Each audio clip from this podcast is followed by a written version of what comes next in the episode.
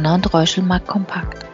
Herzlich willkommen zu einer neuen Folge unseres Biweekly Talks mit Carsten Mumm, Chefvolkswirt bei Donner und Reuschel. Ich bin Eva Fiedler und führe Sie durch das Gespräch. Wir freuen uns, dass Sie dabei sind.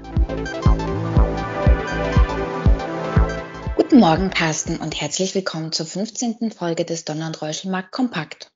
Hallo, guten Morgen, Eva. Ein erneut turbulentes Jahr neigt sich dem Ende zu. Wie wird der wirtschaftliche Start in 2022? Ja, der wird wahrscheinlich in Deutschland und der Eurozone ziemlich holprig werden. Wir haben in Deutschland die Situation, dass wir im vierten Quartal voraussichtlich nur ein Nullwachstum sehen werden, also im Grunde genommen ein Stagnationsszenario. Und wahrscheinlich wird auch der Anfang des nächsten Jahres dann recht schwierig werden und wirtschaftlich schwach ausfallen. Die Probleme sind die bekannten, die wir schon seit Monaten haben, vor allen Dingen Lieferengpässe und dadurch stockende Industrieproduktion.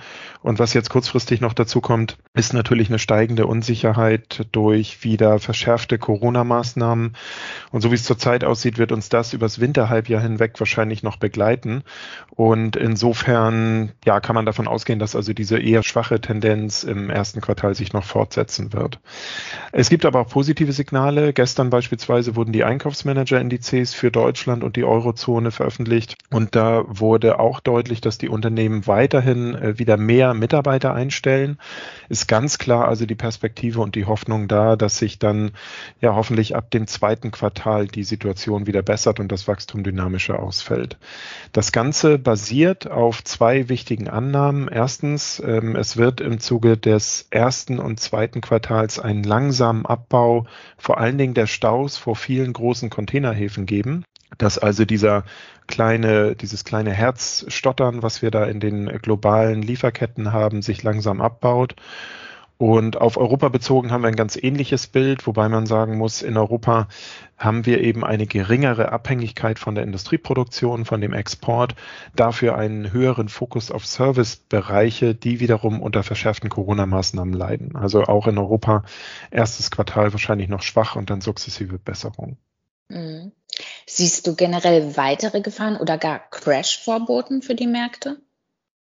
Also Crash-Verboten kann man im Moment tatsächlich nicht sagen. Aus konjunktureller Sicht haben wir jetzt eine Schwächephase, die sich aber, wie eben schon dargestellt, im nächsten Halbjahr dann wieder auflösen sollte. Und dann werden wir auf den äh, vor oder nach Krisen, nach Corona-Krisen Wachstumspfad wieder zurückkehren, der also sehr dynamisch ist und überdurchschnittliche Wachstumsraten hat. Es gibt äh, neben Corona und neben dem Thema der Lieferprobleme vor allen Dingen ein Aspekt, der aber doch die Märkte belasten könnte in meinen Augen. Und das ist ähm, die mögliche Reaktion der Notenbanken auf die stark steigenden Inflationsraten. Und da haben wir nach wie vor ja die Situation, dass wir im Moment zumindest Monat für Monat ähm, positiv, also überrascht werden. Das heißt, die Inflationsraten stärker als erwartet steigen. Das wird am Jahresanfang etwas zurückgehen weil dann einige Einmaleffekte, in Deutschland beispielsweise die Anhebung der Mehrwertsteuer, wegfallen. Aber grundsätzlich könnten natürlich weiter dynamisch steigende Preissteigerungsraten den Konsum dämpfen. Und der eigentlich relevante Punkt ist aber, wie eben schon kurz angesprochen, die Reaktion der Notenbanken. Denn in den USA beispielsweise ist es ja so, dass das Tapering schon angefangen hat. Die Notenbank reduziert also die Ankaufvolumina der monatlich zu kaufenden Wertpapiere. Weil die Inflation dort aber nach wie vor sehr dynamisch nach oben läuft, zuletzt 6,2 Prozent erreicht hat, ist davon auszugehen, dass die US-Notenbank Fed das Tempo des Taperings äh, wahrscheinlich in den nächsten Monaten noch erhöhen wird. Das würde bedeuten, dass man das Ende der Wertpapierkäufe vielleicht schon vor Sommer nächsten Jahres sieht und dann möglicherweise auch schon Leitzinserhöhungen Mitte des Jahres möglich sind. Das wäre also noch ein bisschen früher, als es zurzeit schon erwartet wird. Grundsätzlich sind erste Leitzinserhöhungen kein Problem für die Wirtschaft und für die Kapitalmärkte, weil die ja in einer Situation passieren, in der die Wirtschaft eben sehr, sehr gut läuft. Aber wir haben zurzeit eine ja doch besondere Gemengelage, weil wir eine extrem hohe Abhängigkeit von der Geldpolitik haben. Und da kann das ganz gut sein, dass ähm, die Märkte da einfach nervös reagieren und die Zinsen vielleicht doch sehr viel schneller steigen, als ähm, man das erwarten würde und dann über, ja, ich sag mal, kleinere Turbulenzen an den Kapitalmärkten vielleicht äh, doch noch eine Verunsicherung in der Wirtschaft entsteht. Hm. Wie siehst du die Chancen für risikoreiche Assets wie Aktien? Die sind grundsätzlich positiv, ähm, vor allen Dingen, weil wir weiterhin ein grundsätzlich niedriges Zinsniveau haben, selbst wenn die Zinsen langsam anfangen zu steigen.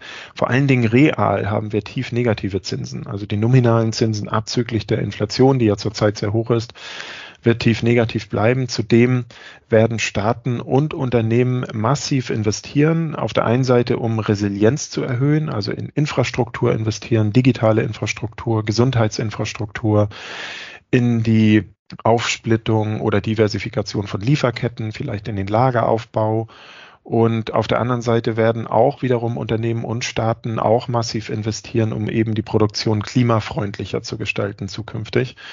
Das heißt also, ähm, wir haben ja auch weiterhin staatliche Unterstützungs- und Fiskalprogramme, die greifen, die immer wieder neu beschlossen werden.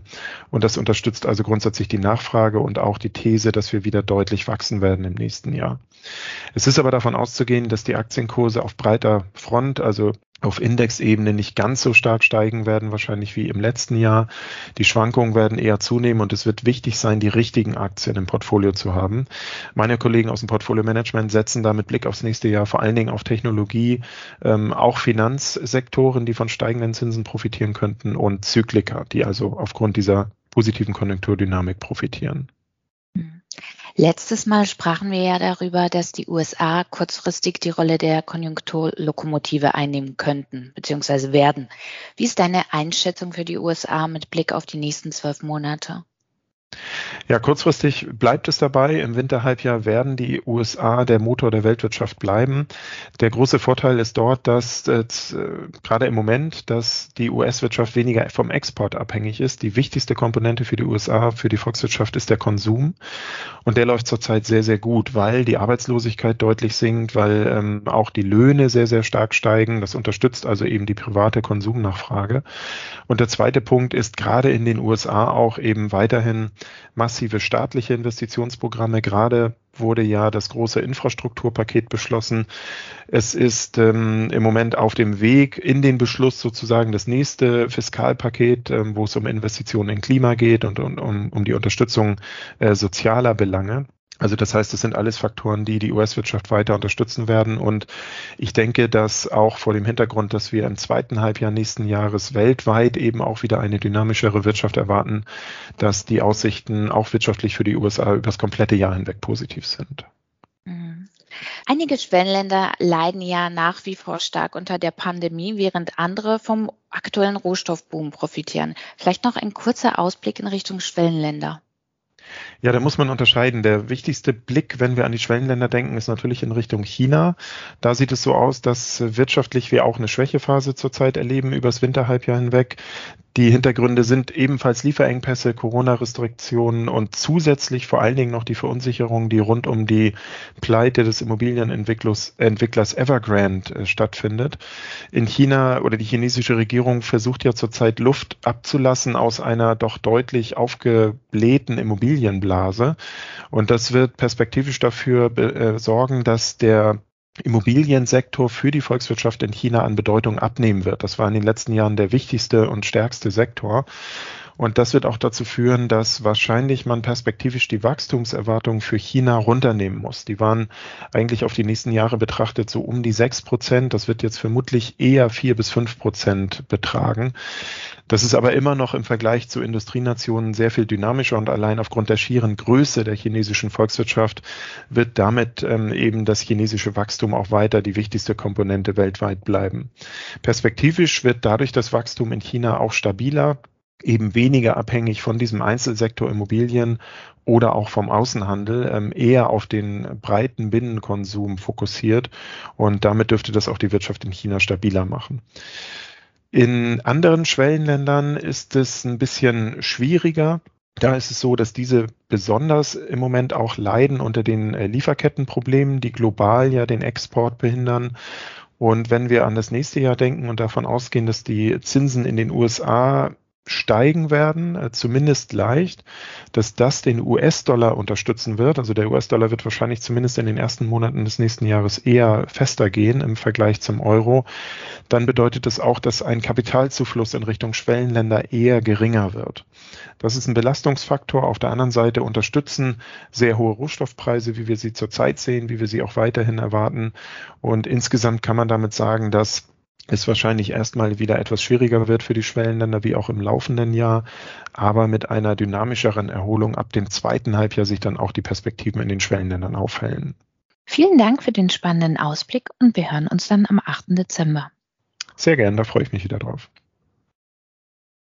Danke für Ihr Interesse. Seien Sie in zwei Wochen gerne wieder dabei. Ihr Donner und Räuschel, Markt Kompakt Team.